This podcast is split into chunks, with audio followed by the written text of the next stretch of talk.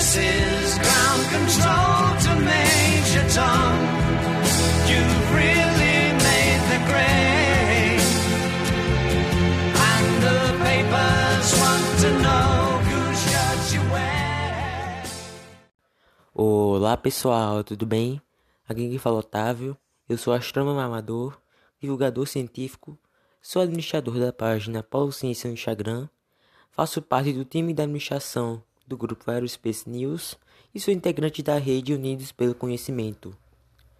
Bem-vindos ao segundo episódio desse podcast. Hoje continuarei a falar sobre o desenvolvimento da astronomia ao longo do tempo nas mais diversas civilizações.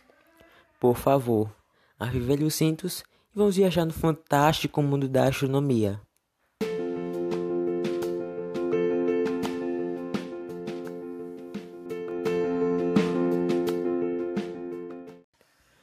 Grande Grécia Antiga, lar de diversos gênios e cientistas que não sabiam que eram cientistas, lar de pensadores e filósofos que até hoje as suas reflexões nos surpreendem e nos faz pensar e duvidar da própria existência. Foi lá onde a ciência não só evoluiu, mas atingiu outros patamares.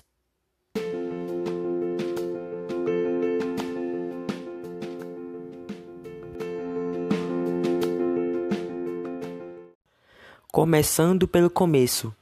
No período clássico da Grécia Antiga, surgiu a que eles denominaram de a base de todas as ciências, a filosofia, e também surgiu o que chamamos de pensamento científico, que a partir dele diversas perguntas e temas começaram a ser pautados também ao ponto de vista da razão.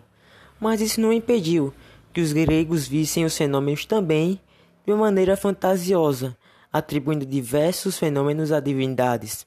A partir dele, as diversas áreas da ciência realmente evoluíram bastante. A partir deles, surgiu um conceito importantíssimo, herdado de povos antigos: a esfera celeste.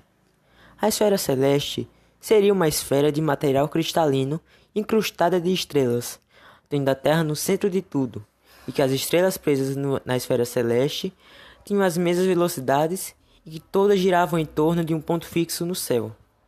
É válido lembrar que na época, entre 600 a 400 a.C., os gregos não tinham conhecimento da rotação da Terra e muito menos tinham conhecimento se ela era esférica.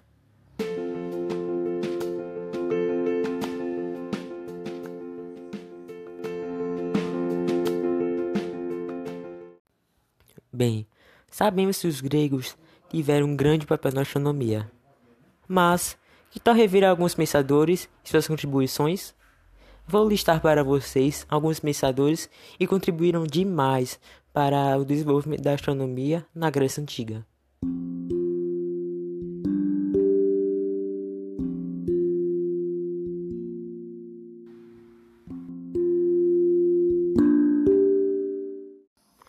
Tales de Mileto foi um importante filósofo responsável por introduzir os fundamentos da geometria, trazido dos egípcios, na astronomia da Grécia. Era um comerciante, o que possibilitou fazer diversas viagens. Estima-se que ele já passou por terras egípcias, cidades do Oriente Médio e na Babilônia, entre outros. O, o que possibilitou estudar as técnicas utilizadas por diversos povos. Suas descobertas que fez enquanto viajava e o contato com as demais culturas permitiu a utilização dessas técnicas na astronomia grega.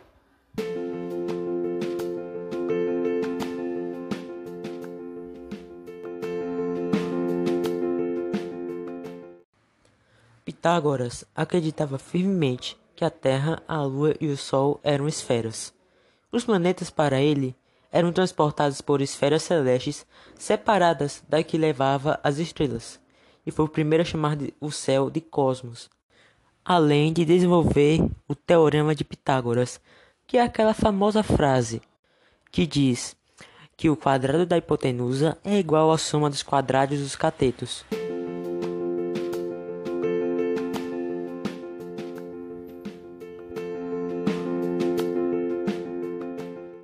Aristóteles foi importante, pois explicou como as fases da lua ocorriam, afirmando que dependia de como a face iluminada da lua aparecia defendia o ponto de vista de que a Terra era esférica. uma vez que a sombra que aparecia nas fases da Lua também era esférica.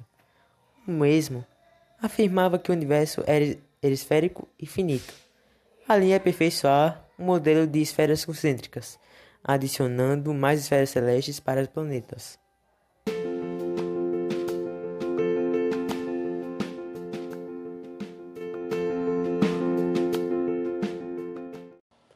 Aristarco foi o primeiro a propor que a Terra girava em torno do Sol, antecipando Nicolau Copérnico em pelo menos dois mil anos, e foi responsável por desenvolver um método de descobrir a distância média entre a Terra e o Sol.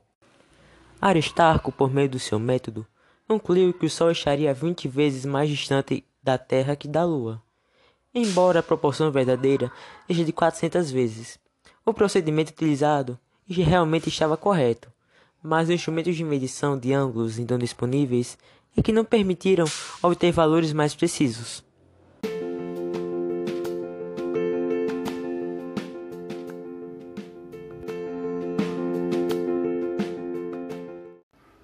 Erastótenes, sem dúvida, foi um cara importantíssimo para a astronomia no geral.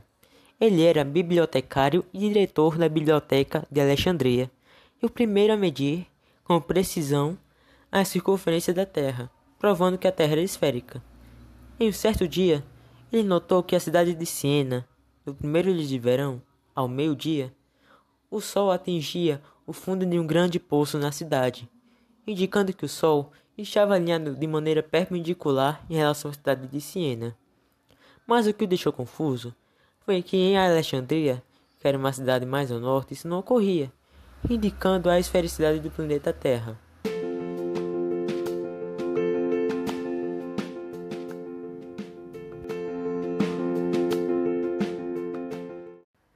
Muitos consideram esse como o maior astrônomo da era pré-cristã, Hiparco de Niceia. Em seu observatório, na ilha de Rhodes, fez observações importantes e criou um catálogo sozinho com mais de 850 estrelas apresentando detalhes com suas posições e escala de magnitude, desenvolvido pelo mesmo, que separa as estrelas em seis categorias, de mais brilhantes a menos brilhantes. O mesmo também deduziu corretamente as posições dos povos celestes, além de deduzir a distância da Terra à Lua, em aproximados 59 vezes o raio da Terra, que é válido lembrar que são 60 vezes demonstrando um nível de precisão muito grande em relação à época que vivia.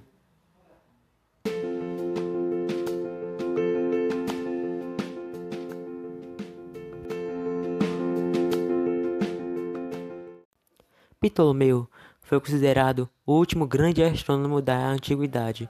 O mesmo teve grande importância na astronomia e geografia, e foi o autor do livro Almagesto, é considerado a maior fonte de conhecimento astronômico da Grécia. Sua maior contribuição foi, sem dúvida, a sua representação geocêntrica do sistema solar com círculos e epiciclos, que permitia predizer com precisão os movimentos dos planetas. O modelo ptolomaico se perpetuou até o Renascimento, no século XVI. Nesse grande intervalo de tempo, a ciência freou na Europa e no mundo ocidental, devido às perseguições da igreja e diversos fatores. Mas, que tal observar como a astronomia se desenvolveu no Extremo Oriente e no Novo Mundo? Bem, essa fica para o próximo episódio.